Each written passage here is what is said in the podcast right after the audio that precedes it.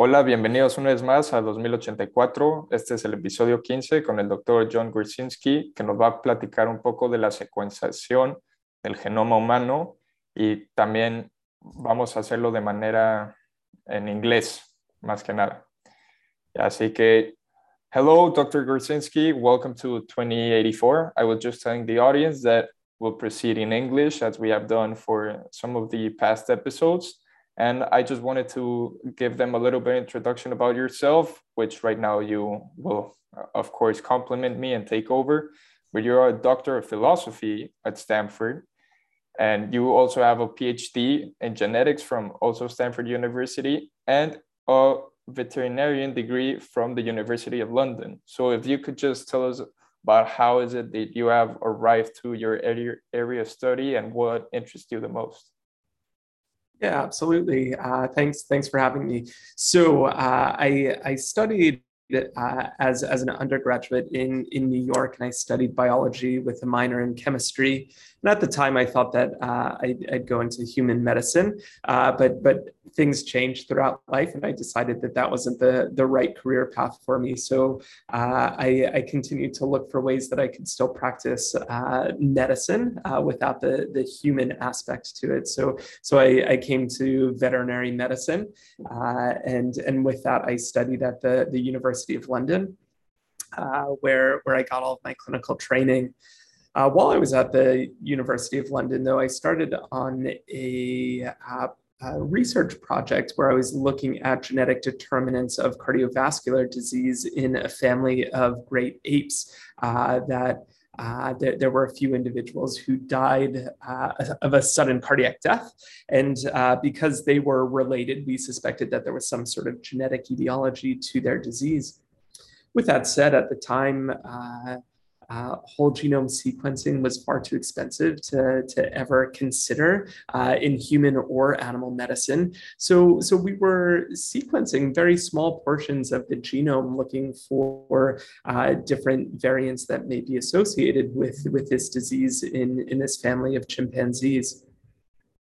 Unfortunately, we never really came uh, to any real conclusions with that. But as I continued on my path as, as a, a veterinarian, uh, I, I, was always thinking about ways that we could use sequencing technologies to, to better answer this question.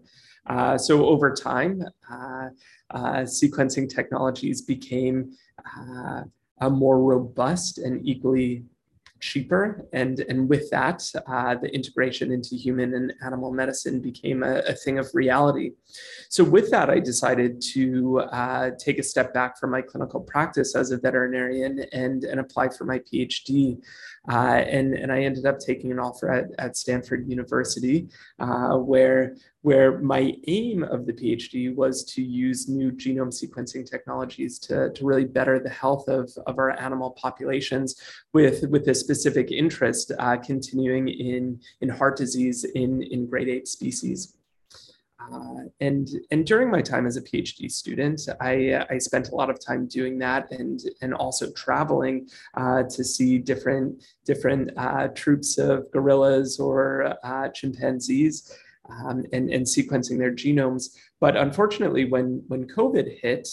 Uh, I, I, wasn't able to travel so much anymore. So, so I started to think about ways that I could use genome sequencing technologies uh, here, here at home in California and uh, my uh, uh, PI and, and I decided that, that we'd try and use the genome sequencing technologies that we had within our lab to uh, uh, create a really fast uh, genetic diagnosis, diagnostic test. Um, and, and really that's where the, the, this story was born how we started it in in June of 2020, and uh, and here we are in 2022 with a with a complete project that that I'm sure we'll talk about a little bit more. Yeah, yeah, with, without a doubt. Just to give a little bit of introduction to to yourself, you even broke the world record. here, Dr. Gorzynski has the Guinness World Record for fastest genetic sequencing, which we'll talk a little bit more. But before we get there, could you give a quick overview of what is a genetic what is genetic sequencing Yeah, absolutely. So when we think about uh, genetics and genes, really um, what, what we're focused on is, is, DNA, right? And, and DNA or deoxyribonucleic acid is, is essentially uh, our blueprint. It's it's any living being's blueprint, uh, and and it can be extremely long. And uh, we we call the the entire blueprint, which is made up of DNA, um, uh, our genome. Now, genomes are, are broken into uh, uh, smaller bits so we can get down um, to, to genes, which have uh, very specific responsibilities in the body. And each one of those genes can be further divided into exons. And those exons are made up of strands, linear strands of DNA. And each, uh, each one of those strands of DNA, uh, it, its most basic unit is going to be uh, a base, uh, a base pair, so an A, T, C, or G.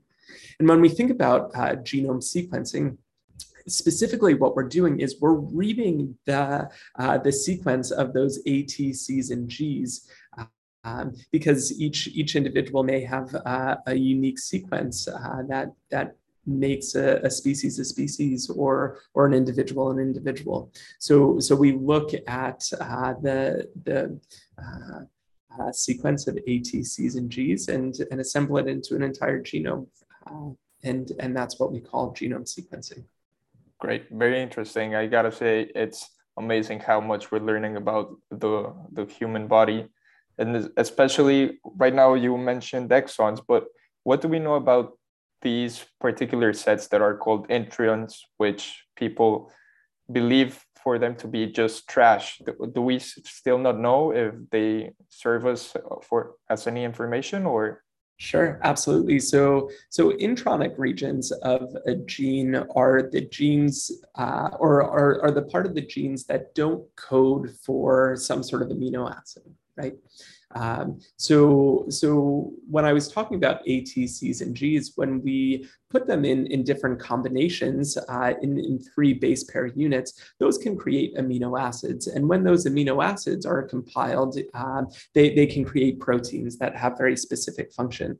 Now, when we think about uh, uh, not the coding parts of the region, uh, not the coding part of, of the gene, and we think about the intronic regions, uh, yeah, a lot of people think that it's just a bunch of trash DNA. We know that there are, uh, you know, parts within the intronic regions that uh, do have uh, a function. So we know that there are uh, sites that that define splicing, and this is getting pretty pretty deep into the weeds in in genetics. But uh, uh, some genes have multiple exons, and some of those exons are included in in some genes, and and sometimes they're not. Uh, and and it's really dependent on on what that gene's function is in that part particular cell. Um, so we know that there are splicing sites or uh, um, instructions in terms of how to splice uh, a gene within this intronic region. And there may be other regulatory elements in, in uh, these intronic regions as well. Um, although we, we think of uh, the intergenic regions to be more associated with uh, regulatory factors in terms of how much a gene should be expressed or, or not within, within a certain cell type. Dr. Gorzynski, uh, getting a little bit away from this technical aspects, which honestly, uh, other it's very interesting. But for example, for myself, that I, I don't know that much about all the, these technical parts of genetics and, and biology, it's kind of confusing. So I want our audience to kind of be able to grasp uh, what are the real life results that that this technology can can give us. Because for example, people like me that we see, I don't know YouTube videos, for example. I've even seen some guys that that I don't know they put jellyfish uh, DNA into dogs to make them glow in the darks or some crazy stuff. So yeah, what what is it in the reality of this technology? Yeah, absolutely. I, I think that's that's great. Why don't we take a step back and and uh, talk about the implications of of genome sequencing? So, uh, like I said, genome sequencing. We're looking at the the sequence of A, T, C's, and G's within within the uh, genome, and and we can do that specifically to look at uh, parts of the genome that may be responsible for a certain trait. Whether it's your your hair color or your eye color or how tall you are or or you know whatever makes you you. Um, you know we we can start to interrogate the entire genome to to look for uh, genes that are responsible for that. Now that's that's quite simple but uh, we, we can sort of translate that into medicine and rather than look for traits such as you know physical observable traits we we can think about uh, how how genes may affect one's uh, um, risk to um, get a certain disease or we can look at someone with a certain disease and then backtrack and see if if there's some sort of genetic cause uh, as a result of that disease and by sequencing the genome uh, we we can get a pretty clear picture as to uh, uh, whether an individual with a disease, if those clinical signs that they're presenting with are a result of uh, some sort of change within the genome. Uh, and, and the only way that we can see these changes in the genome is to actually sequence it. And in fact, I, I would say this is a good point. I already heard the story from Dr. Gorzynski, but this is a pretty good intro to how is it that you broke the Guinness World Record and what were you looking for? Yeah, absolutely. So, so uh, like like I mentioned earlier, my boss and I decided that we we were going to to use the sequencing technology that we had in our lab and and see if we could make really fast genetic tests. And the reason we wanted to do it really fast was because there are patients that are critically ill. They come into the hospital. They're, you know, uh, at at uh, a crossroads where either uh, a diagnosis is going to help them and will be able to provide them with effective treatment and, and get them better, um, or or maybe or maybe not unfortunately. But with that said we we need to get uh, a really fast diagnosis for these patients whether they're in uh, cardiac failure or, or uh, having seizures that can't be controlled with medicine. We need to find the exact cause of that and and we need to find it quickly in order to provide them the care that they need in order to get them to recover. So this was the whole idea. And what we decided to do uh, we all of the previous uh, genome sequencing technologies or fast and, and rapid uh, genome sequencing tests uh, used a technology that's called sequencing by synthesis. Uh, which essentially takes the strands of DNA and it needs to amplify them. Uh, and, and as it amplifies them and, and uh, creates multiple copies of these strands of DNA, then it can incorporate uh, colors into each one of these base pairs essentially, and, and it can take a photo. And from there, you can uh, then identify the, the sequence of bases within this, this part of the genome. With that said, whenever we amplify DNA, it takes a lot of time, right? We're, we're talking hours, if not days, in order to, to amplify the DNA to the point that, that we need in order to get the appropriate sequencing. So we switched this type of technology uh, and, and we started using uh, a technology that was developed by Oxford Nanopore, where rather than amplifying the DNA and essentially taking pictures uh, to, to identify colors that are associated with the ATCs and Gs, we take a strand of DNA uh, um, and we pull it through a nanopore. Now, a nanopore is is super super tiny, um, and and uh, there there's a hole in it, as as uh, it says in the name, and and by attaching a motor protein to the DNA, we can have that strand of DNA pulled through this nanopore.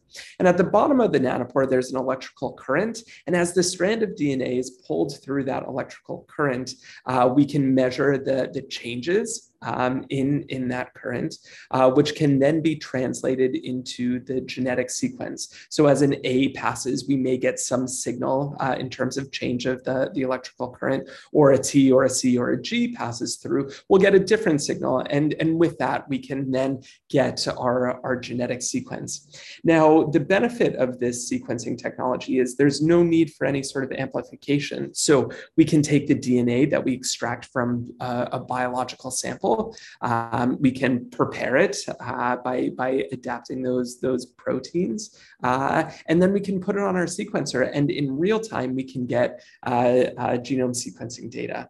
Uh, without the need for, for amplification and, and the time associated with that amplification. Oh, very interesting.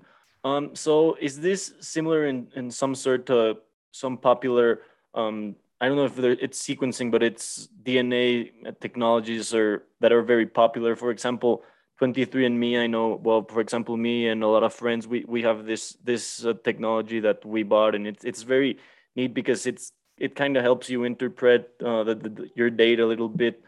How, how similar are these things? And uh, for example, one thing I know about the 23andMe is that it is it's there's a big like surveillance problem and, and people are worried about that part that people know too much of your data. So how similar are these things? And and I, I would also like to, to know what you think about that part of privacy. Yeah, absolutely. So 23andMe and other types of uh, uh, uh, ancestry types of companies. So uh, there, there's another one that is called Ancestry, but there's all of these direct-to-consumer um, genome sequencing types of companies that that can uh, predict your your ancestry or or uh, the likelihood that you'll develop a, a certain type of disease. The technology that they use is is not quite uh, genome sequencing though. They use what's called uh, a microarray um, where they look at uh, uh, very specific parts of, of your genome uh, and, and get the genetic sequence in, in just a tiny part of it. Um, and by surveying the entire genome uh, at, at different uh, points, they can predict uh, what the rest of your genome uh, would be. Uh, so, so it's not necessarily genome sequencing, but it is definitely uh, you know, taking a look at, at a wide part of, of one's genome. Um, but it's not sequencing every single base pair within the genome. Hence, it's not called genome sequencing. It's it's going to be a, a microarray. With how that said, oh, sorry, how is it that they predict what the rest of the genome will be? Yeah, so it, it's called. Uh, they they use programs that impute data. So essentially, it's it's uh, using statistics to predict what the, the rest of the, the uh, DNA sequence would be. Um, and, and again, how that prediction is made, it would be getting really, really deep into uh, genetics, which, which I don't think we have time to explain. But imputation is, is what it's called, and, and it's a statistical modeling that uh, allows for, for that prediction. Great we'll, we'll leave it at stats then. yes, yes, stats yeah. explains it all.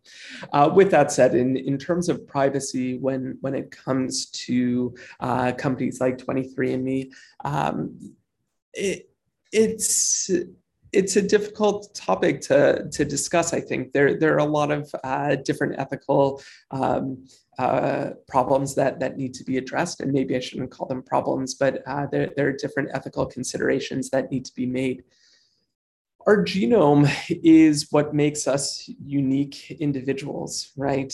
And there are lots of things that, that can be predicted from our genome uh, that aren't things like uh, predilection to disease or, or your ancestry. There can be things that maybe are, are a little bit more private uh, that, that could be um, concealed within your genome that, that maybe you, you don't want someone else to know about you for that reason, uh, I think that whenever it comes to any sort of genome sequencing, I think that uh, the individual should have the right to decide what is done with that data. Um, and, and with that, uh, I, I think that um, you know whatever is done with that data if it's shared it, it has to be shared with with consent uh, from from that individual.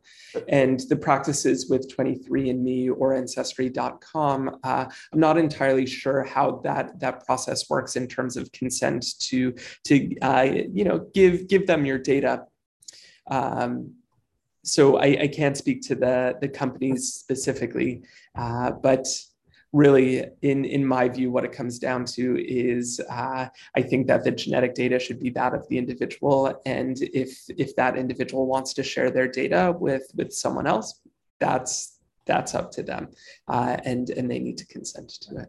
Yeah. And as of now, uh, what we have, well, what 23andMe tells us or Ancestry.com, they do it just so that you know what's your problem what's your health issues in case you want to know your ancestry this stuff and it's also the reason why you got you told us you got into genomic sequencing so let's take it a little bit uh, a step further. And what do we feel, or what do you feel actually about human editing uh, or genes, like in case we have a gen, uh, genetic disease? Yeah. Absolutely. So, so I think you know this this definitely gets into some some sticky situations in terms of genome editing. Um, uh, for treatment of disease. Uh, I, I, think that there are, you know, a lot of things that that need to be studied before we can say, in fact, it's it's health uh, or or it's it's safe. Um, with that said, I think that there's huge potential for it to, to treat individuals with genetic disease. And I think that if it's administered uh, uh, safely and, and appropriately, I, I think that the potential is, is huge and, and it could uh, really um, impact the, the health and well-being of, of human patients. Um, with that said, I think when it comes to uh, genome editing, uh, obviously, if we're able to develop those technologies in, in a safe way, uh, then you know people could start to think about using them in in other ways. Uh, so to select for desirable traits or or uh, something outside of treatment of disease, uh, and and I think that is where uh, you know the ethical talks need to need to really uh, begin. And and with that i think that legislation needs to to catch up in in terms of setting setting restrictions in in terms of that. Yeah these things that you are mentioning right now are very interesting because they make me think a little bit about uh, the famous movie Gattaca that um, probably you've watched, and if anyone that's listening to this hasn't watched, you should go watch the to consider all these ethical considerations that we're talking about. But yeah, uh, the concerning uh, diseases, of course, uh, it, it is a different thing. But uh, when it goes to physical traits, what is the the extension that uh, editing can get to, and and of course, what what are the, the possible dangers of, of this happening? Yeah, at this point, I mean, I'm not aware of anyone who is uh, editing their genome for uh, you know, enhancement of, of physical traits. Um, with that said, there, there is or was, I'm not sure if it's still a thing, uh, the, the biohacker movement, where uh, there, there were some people on, on YouTube that were claiming that they could uh, disrupt a gene called myostatin um, by, by doing at home experiments. And now myostatin is, is a gene that's responsible for, for muscle development. So if you're able to, to edit or interrupt that, the idea is that, that you could you know develop more muscle mass uh, through through this treatment.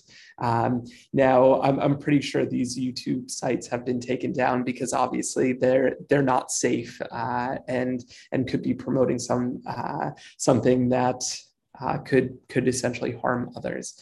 Um, with that said, there there definitely was this biohacker movement. I don't know if if it's still a thing or or not. Uh, and and I'd uh, urge everyone to do their their research behind it and. Um, you know, look look at the the safety data associated with any of these things. Um, with that said, uh, on, on more of a medical basis, uh, I, I don't think that genome editing for physical traits is, is happening. Uh, with that said, again, the, the ethical implications of this are, are outstanding. Um, I think uh, a lot of it even, even comes down to you know, the, the idea of social inequality or economical inequality. Um, and you know, I, I think that the technology is there to make these types of things possible. However, uh, obviously they they'd cost a lot of money even if they were available and and were safe. So with that said, you know, the rich would be able to, you know, create them themselves to, to be better, uh, while the poor would would not have uh, uh, those types of um, means uh, in order to do that. And with that, that could create uh, an even larger disparity in, in social inequalities. Uh, so, so let alone from, from the biological or health implications that it may have, you know, I think that there's, there's greater uh, uh, social impacts that uh, likely would be affected. This is a very important point that you that you bring up because I, I, was actually reading Kathryn Paige Harden's The Genetic Lottery and really recommend it. It's, uh, it's also why DNA matters for social inequality. And she mentions this fact where she contradicts also a very good writer, Robert Plomin, from his book, The Blueprint. But it's, it says that twin studies have shown that the her- heritability of a child's cognitive ability is lowest for children raised in poverty and highest from rich homes. And Robert Plomin says that socioeconomic status is not the cause, but it's the effect of the genes. He compares the UK private schools versus public schools, and he just says that those that are genetically superior, you could you could say, are selected by the private schools because they already have the genetic means to get there. But then Kathryn Paige uh, uses another fact that says 27% of rich children with the lowest polygenic ind- indices graduated college, low, uh, lowest polygenic indices for education associated genes. Well, 27% graduated college, while only 24% of the poorest children with the highest polygenic indices graduated college. So, how do you see this nurture versus nature uh, of fight? Let's say. Yeah, Absolutely. I mean, I, I, think that this is a good point, and you know, it, it's not surprising that um, uh, those individuals who are the richest yet have the lowest polygenic uh, score for for intelligence uh, are are graduating from college, whereas uh, a lower percentage of of the poorest with a high uh, um, uh, predictor for intelligence are are not graduating. And and this brings in the the nature versus nurture uh, element. And and we know that the genome interacts with with the environment right? Uh, so so there's not going to be you know a clear cut answer when it comes to polygenic traits uh, uh such as um, intelligence um, obviously, there, there are other factors that are going to uh, hugely determine the, the outcome of, of uh, uh, this individual's life. Um, so, so playing together the, the, uh, the genome with, with the environment is, is going to be absolutely huge. Um, and, and we know that individuals who uh, are, are rich they just they they have more opportunity whether it's private tutoring or uh, are being sent to, to schools that are pushing them to, to the next level or or whatever it may be. Um, and and with that uh, they'll they'll be able to succeed in in higher education compared to those individuals who who maybe were just never given the opportunity yet uh, their their genes say they have every potential or they they have the the capacity to to, to manage that. But without that opportunity given to them, uh, uh, they just wouldn't be able to exploit that within themselves. Um, so uh, while while the genetics can play a huge role in in an ind- individual's life, uh, certainly uh, socioeconomics uh, and and the environment are, are going to play a huge role in in the outcome, uh, no matter what the the genome says. And I actually, I, I feel like we went into polygenic indices without even explaining what they are. I just wanted to do that as a side note for the audience. Sure. So, uh, yeah. So, so when we think about uh, traits that can be uh, uh, affected by the genome, we can think of them as either um, a Mendelian trait, where essentially, you know, there, there's one gene that's responsible, or, or uh, you know, a very small change within the entire genome that's that's responsible for that trait. Um, and normally, you know, uh, a small change is going to have a, a, huge impact, whether whether this small change is a predictor of disease or saying that you're going to have blue eyes or brown eyes. There's not going to be a lot of in between, and um, the the single change or the single gene is is going to be responsible for the entirety of that trait. Whereas when we think about a polygenic trait, uh, which again in the name is uh, explaining that there are multiple genes associated with this, this single trait. So we can think about uh, a few different classic examples of polygenic traits, such as uh, body height um, or, or maybe even intelligence. Um, and, and again, essentially, this means that there are multiple changes throughout uh, many genes uh, that, that may impact uh, these, these traits within an individual. Now, with that said, unlike a, a, Mendelian trait where a single change is going to have a huge impact, it, it could be, you know, the difference between uh, having a disease or not having a disease. When it comes to polygenic traits, um, sometimes they have less of an effect on, on that trait itself. So uh, a few changes within a few genes may make someone of medium height, whereas multiple changes across many of these genes that are associated associated with the polygenic trait uh, may, may result in an individual uh, being on either side of, of that average height spectrum. Um, so the effect uh, of uh, individual changes within a polygenic trait may be less, uh, less severe than that of one of a Mendelian trait. Are the SNPs also Great. what 23andMe so looks up or or what is it they look up? Well, yeah. Sorry, can you repeat that? Yeah, yeah, of course. Are, are these SNPs for the polygenic indices the things that um, 23andMe looks up as for physical traits? Yeah, absolutely. So, so 23andMe, I'm not sure what their uh, uh, microarray or the number of SNPs or single nucleotide polymorphisms uh, their their chips are looking at. Um, but normally it's it's in the range of a couple million um, or a couple hundred thousand to, to a couple million um, of these individual uh, changes within the genome. Yeah, yeah. So exactly to your point, Anton.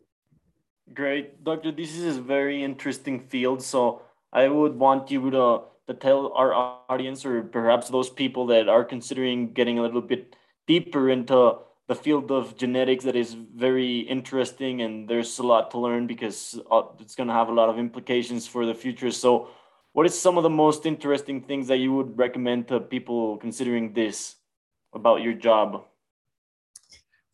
Uh, about my job or about sequencing their own genome? And your discipline and, and and so on yeah, absolutely. So I, I think that uh, you know genetics right now uh, it's it's absolutely booming.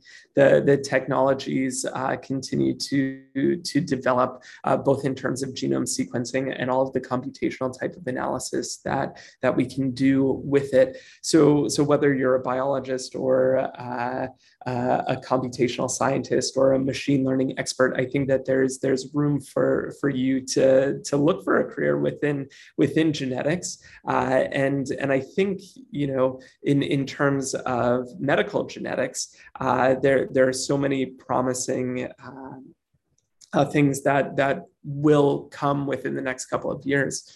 Um, in fact, I, I, wouldn't be surprised if the majority of the, the human individuals on, on this planet have their genome sequenced uh, uh, within the next 10 or, or 20 years. Uh, and with that, being able to uh, uh, look for uh, things that may be associated with risk of disease or uh, you know what types of foods you should be eating to, to keep yourself the healthiest or you know um, identification of of things that that can promote the, the health of individuals. Um, it, it's it's really promising at at this point uh, and and I think there's so much room for expansion. So so like I say, if you're considering uh, a role in in uh, the world of genetics, uh, it, there there's not a single route to get there. You don't have to study biology or or uh, you know genetics specifically. There's there's many other ways to get involved, um, whether it's through. Uh, yeah, r- right now that you brought up the point about the food you eat, there is also a huge field on genetically modified or- organisms, I believe, the GMOs. Sure. So, could you explain to our audience what is it that they do? How is it that they're modified? Yeah, so I, I don't know uh, the, the specifics of their technology, um, but uh, essentially what uh, seed companies or agricultural companies that that develop seeds to to sell. Um, they they're inserting genes into plants that essentially can make them resistant either to disease or uh, maybe to drought or, or other types of, of things that, that could then in turn make the uh, production or the agricultural production of, of these plants um, uh, more efficient. Um, so uh, they can splice genes in um, that that can prevent I don't know some sort of tomato rot or or make them uh, less uh, uh or more resistant to to some sort of uh, insects or, or other types of disease.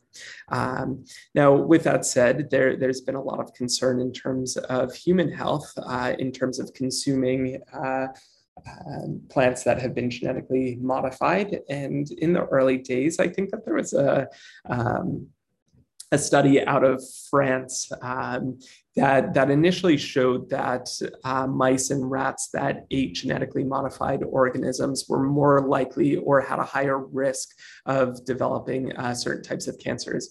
Now, with that said, that paper, uh, if, if I'm correct, has been retracted um, because uh, there, there were problems with, with the data um, and uh, all subsequent studies show, show no increased risk, at least in animal models, in terms of prevalence of, of disease associated with eating uh, genetically modified organisms. Oh, that, with that said, obviously, when, when we think about uh, the farming industry and, and maybe farming um, monoculture or a single plant on, on a land, um, uh, that can have implications on, on the biodiversity within that ecosystem ecosystem itself, uh, that, that could be detrimental. Um, we know that diversity in, in human populations or animal populations and plant populations are, are definitely beneficial on many levels.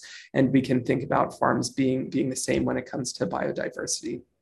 Yeah. So while there may not be uh, human health implications, of GMOs. Uh, I, I think that there are uh, other other types of uh, things that need to be considered, including biodiversity.